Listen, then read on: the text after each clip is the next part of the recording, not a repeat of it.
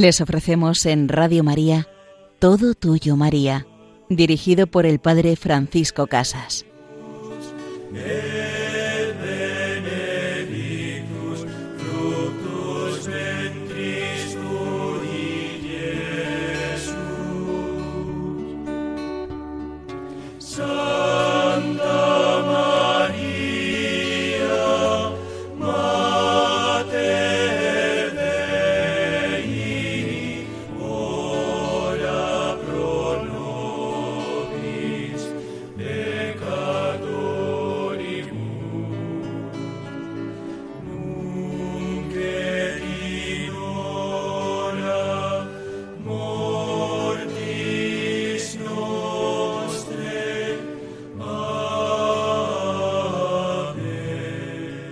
Bendito el fruto de tu vientre, bendito Jesús, nuestro Salvador, bendito Jesús, el que es la sabiduría del mundo, esa sabiduría que el Padre ha escondido a los sabios y entendidos, pero se la ha revelado a la gente sencilla.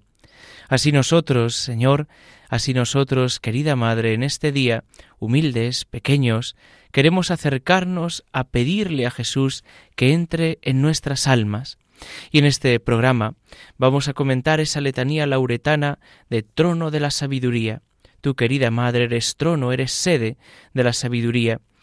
Eres trono y sede de la sabiduría como en tres significados o aspectos. Es trono de la sabiduría que es Jesucristo, que es el Verbo encarnado, pero es trono de la sabiduría como virtud que ayuda al hombre a conocer, a gustar la vida de Dios, y María es trono de la sabiduría sede del don del Espíritu Santo. Pues vamos a profundizar hoy en esta letanía. Y en la segunda parte de nuestro programa vamos a ver algo precioso de la vida del Padre Pío, que son sus advocaciones marianas preferidas. Seguramente, cada uno de nosotros tenemos una advocación concreta de nuestra Madre la Virgen, una advocación que habla de nuestra historia, de nuestra infancia, de nuestra juventud, de un momento especial en el que María ha aparecido y forma parte de nuestra vida, de nuestra historia, una advocación concreta, pues veremos también qué advocaciones han marcado el itinerario, la vida del Padre Pío. Pues comenzamos nuestro programa profundizando en esta letanía María es trono de la sabiduría. Si en la primera parte, o como un primer significado de María trono, vemos a Jesús, que es el Verbo encarnado, el que reside en ella, María es la madre de Cristo hombre, por tanto es madre de la sabiduría, en un segundo momento veremos que María es sede de la virtud de la sabiduría.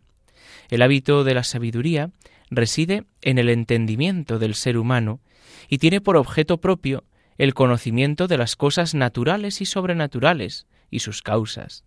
Se eleva al conocimiento y contemplación de la causa primera e increada, necesaria, absoluta, es decir, a Dios. Ve y contempla a Dios en todas las cosas de la naturaleza. Todo lo refiere a Dios. Se remonta hasta Dios y en él descansa de todo lo creado, toma base para admirar, bendecir y amar a Dios, último término al cual están dirigidas todas las cosas.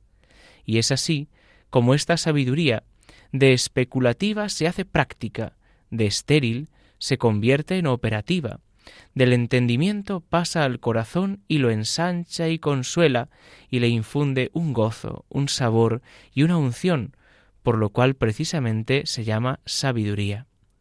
Por encima de todos los santos, María poseyó en grado perfecto la virtud de la sabiduría. Más aún, ella es la sede de la sabiduría. Fue dotada por Dios de un entendimiento naturalmente perfecto, ejercitado y enriquecido por la continua y altísima contemplación y por el conocimiento de la Escritura. María, después de Jesucristo, tuvo el corazón mejor dispuesto para la gratitud, para la admiración, para el amor. Disposición acrecentada hasta el máximo por la fiel correspondencia a la obra de la gracia que la llevó al más perfecto conocimiento de Dios posible en una mente creada.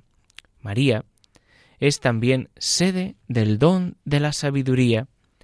Hay una sabiduría que no se adquiere con los recursos humanos, sino que es un don sobrenatural infundido por el Espíritu Santo. Este don, como enseña Santo Tomás de Aquino, es distinto en su naturaleza del hábito de la sabiduría.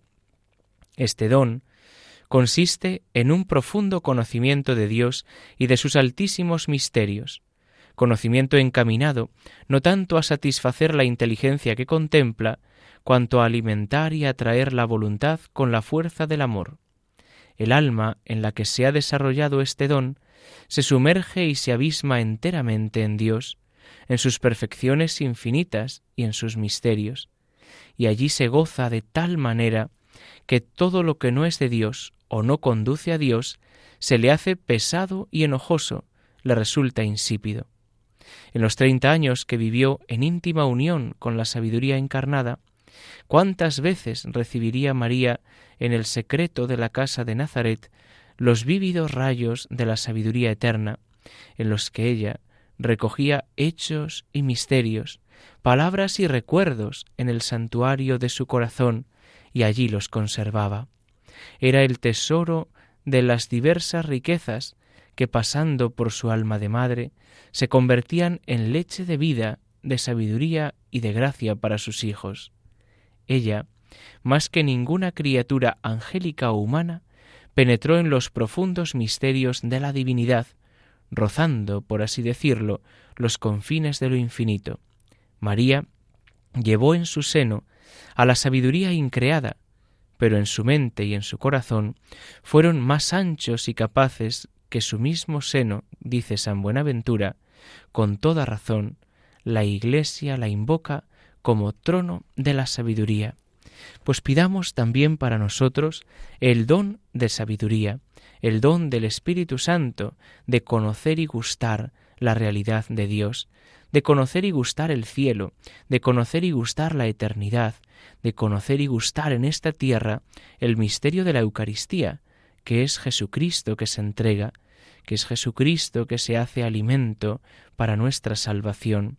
Ese trono de la sabiduría que es María nos invita a pedir la virtud, la virtud de la sabiduría, de conocer la verdad, de conocer la realidad que nos rodea, de conocer todo aquello que siendo creado por Dios está puesto a nuestro servicio para que podamos cada día conocer, amar y servir mejor a Dios nuestro Señor, porque todo ha sido creado para su mayor gloria, para mayor gloria de Dios, para mayor gloria de Dios que es la salvación de los hombres. Decían los santos padres, la gloria de Dios es que el hombre viva, que el hombre viva y participe de la vida divina. Pues también nosotros en ti, María, queremos encontrar ese trono, esa silla, ese descanso, ese lugar donde buscar, abrazar a nuestro Señor Jesucristo.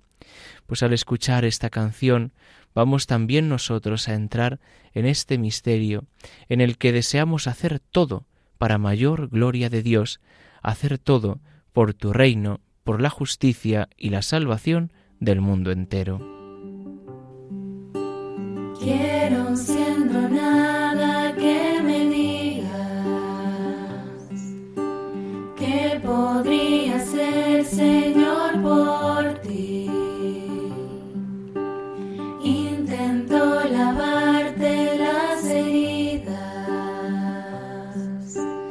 Asegurarme de que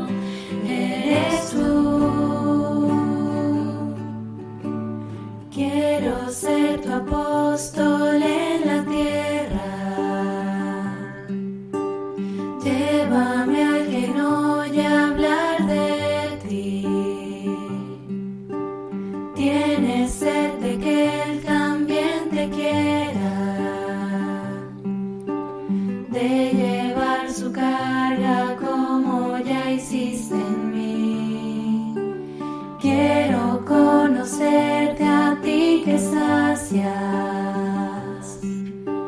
La sed que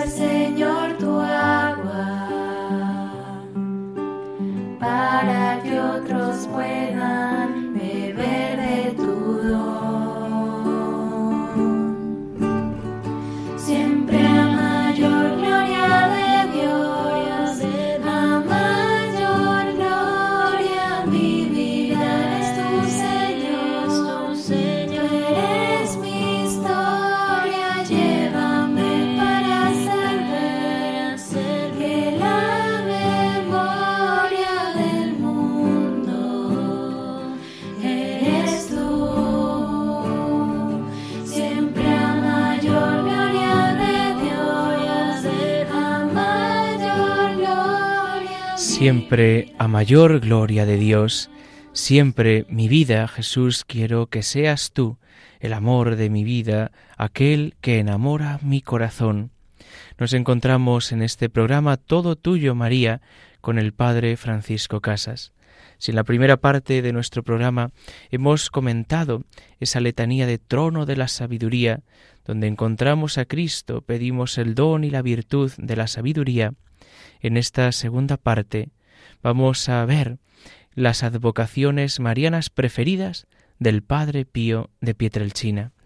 Todos y cada uno de nosotros seguro que tenemos una advocación concreta de nuestra Madre la Virgen, un nombre para ella, una forma de llamarla, una forma de mostrarle nuestra ternura y cariño de hijos.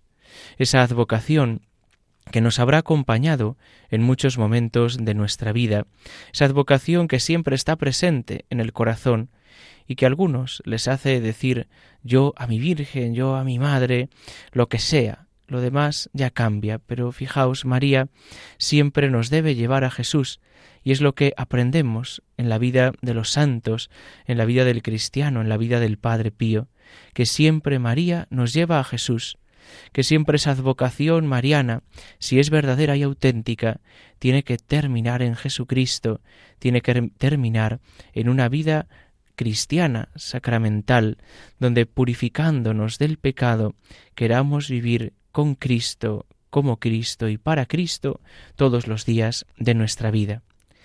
Pues la primera de las advocaciones preferidas del Padre Pío era la Inmaculada.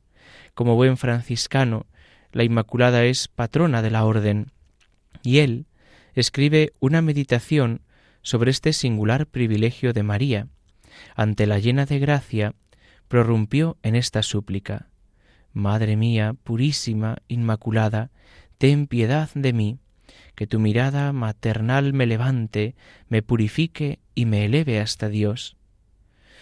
Recordando el bautismo y aquella blanquísima estola de la inocencia, terminaba pidiendo un corazón puro para amar a Dios, una mente pura para contemplar a Dios, un cuerpo puro para recibir a Dios en la comunión. Durante toda su vida luchó para poder reflejar en sí mismo la pureza de María, la pureza que pedía a María Inmaculada. El padre Agustín pudo escribir Podría jurar que el Padre ha conservado hasta la fecha su virginidad y que nunca pecó ni siquiera venialmente contra esa angélica virtud. Tuvo que sufrir inmensamente el Padre Pío cuando se enteró de que un visitador apostólico estaba indagando acerca de su conducta en este punto. Pues pidamos nosotros también la pureza de corazón, la pureza de cuerpo, la pureza de alma, y que como nuestra Madre Inmaculada, pues podamos vivir siempre deseando llenarnos de Jesús. Otra de las advocaciones fue la de María Virgen Dolorosa, vivida y valerosamente mantenida por el Padre Pío. La Virgen Dolorosa, escribía él el 1 de julio de 1915, nos obtenga de su Santísimo Hijo que penetremos cada vez más en el misterio de la cruz y nos embriaguemos con ella de los padecimientos de Cristo. Que la Virgen Santísima nos alcance el amor a la cruz, a los padecimientos, a los dolores. Esforcémonos por tener siempre al lado a esta bendita Madre y caminar siempre junto a ella. Unámonos siempre a esta querida Madre, salgamos con ella al encuentro de Jesús fuera de Jerusalén.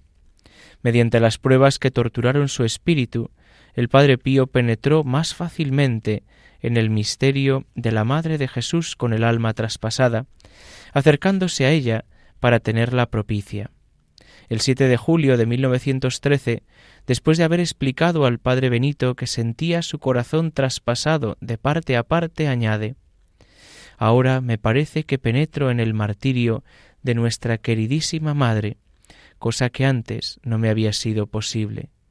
Oh, si los hombres comprendiesen este martirio, ¿quién se negaría a compadecer a esta nuestra querida corredentora? ¿Quién le rehusaría el hermoso título de reina de los mártires? El estigmatizado, que sentía en sus miembros las llagas de Cristo, sentía en su alma los dolores de la madre del crucificado. Por eso, sobre todo durante la Semana Santa, escribía a sus hijos espirituales Id a hacer compañía a Jesús en la pasión y a su madre dolorosa. Pues nosotros también, ofrezcamos y vivamos con María los dolores que padecemos en el cuerpo y en el alma. Vivamos con María, dolorosa, que ella nos enseña a ofrecer cada momento de nuestra vida. El Padre Pío en la Virgen también amaba a la mediadora de todas las gracias, a la auxiliadora, a la abogada de los pecadores, a la Madre. En la oración de la estampa recordatorio de sus cincuenta años como sacerdote, la llamó Madre dulcísima de los sacerdotes, medianera y dispensadora de todas las gracias. Los apelativos que repite en las cartas a sus directores espirituales denotan una ternura delicada en un estilo de niño. Querida madrecita, hermosa madrecita, hermosa Virgen María, dilectísima Madre, bendita Madre, Madre tiernísima, Madrecita celestial, consoladora. Él escribe que Jesús y María siguen haciendo para él las veces de padres. Relataba de buena gana una leyenda que resaltaba el amor de la Virgen por los pecadores. Un día nuestro Señor, cuando daba una vuelta por el paraíso, vio ciertas caras poco conocidas y le pidió a San Pedro una explicación. ¿Cómo es que han entrado estos aquí? Me parece que no guardas la puerta como debes. Pedro, un tanto molesto, le replicó Señor, no me fue posible hacer nada. ¿Cómo? ¿No has podido hacer nada? Tú eres el que tiene las llaves. Cumple con tu obligación y estate atento. Después de unos días el Señor dio otra vuelta y vio otros nuevos inquilinos de aspecto nada recomendable. Llamó a Pedro. Pedro, he visto unas caras que para qué. Se ve que no vigilas bien la entrada. Y Pedro le dice Señor, yo no puedo hacer nada. Tú tampoco puedes hacer nada. Y el Señor le dijo, Yo tampoco. Esta sí que es buena. Sí, ni tú mismo, ni tú mismo puedes hacerlo. Es que tu madre tiene otra llave, y ella es la que los mete dentro. Otra salida del Padre Pío nos deja entrever la idea que tenía de la bondad de la Virgen.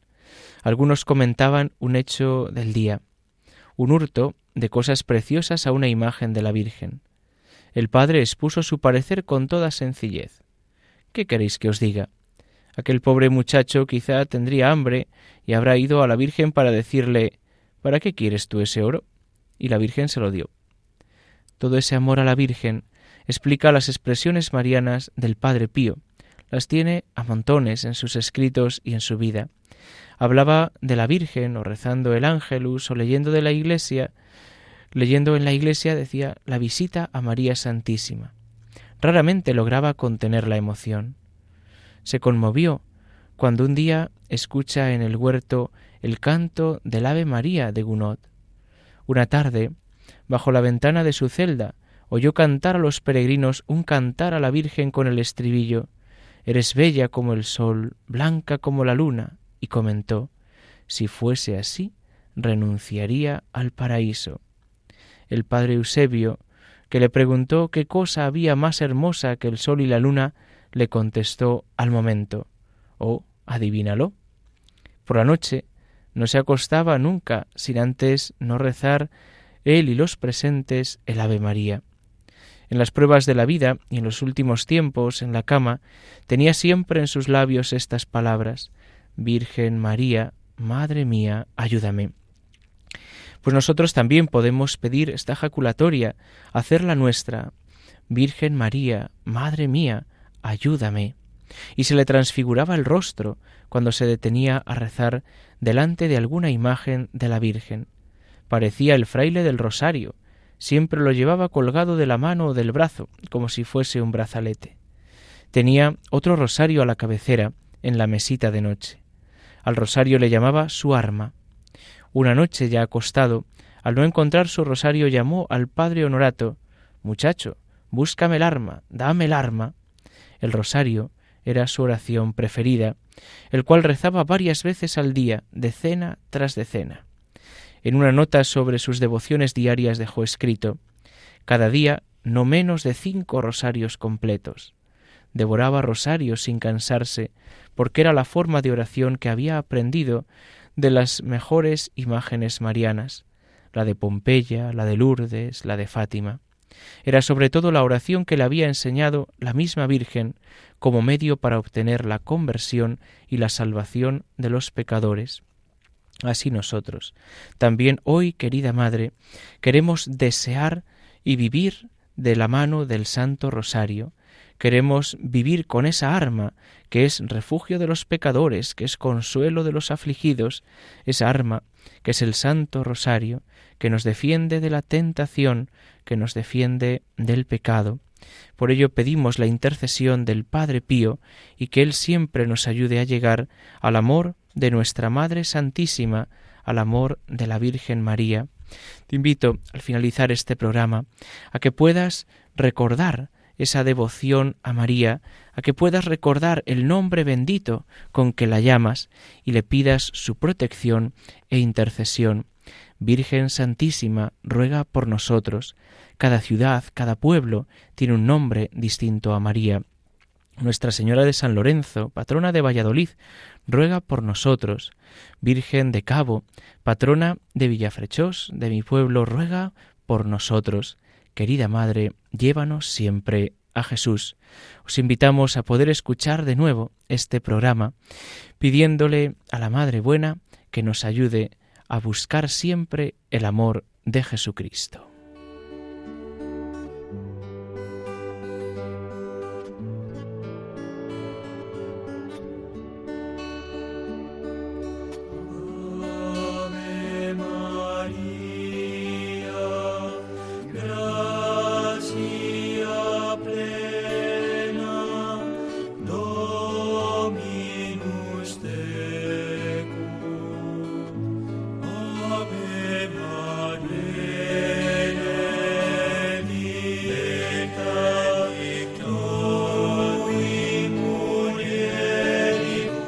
Han escuchado Todo Tuyo María con el Padre Francisco Casas.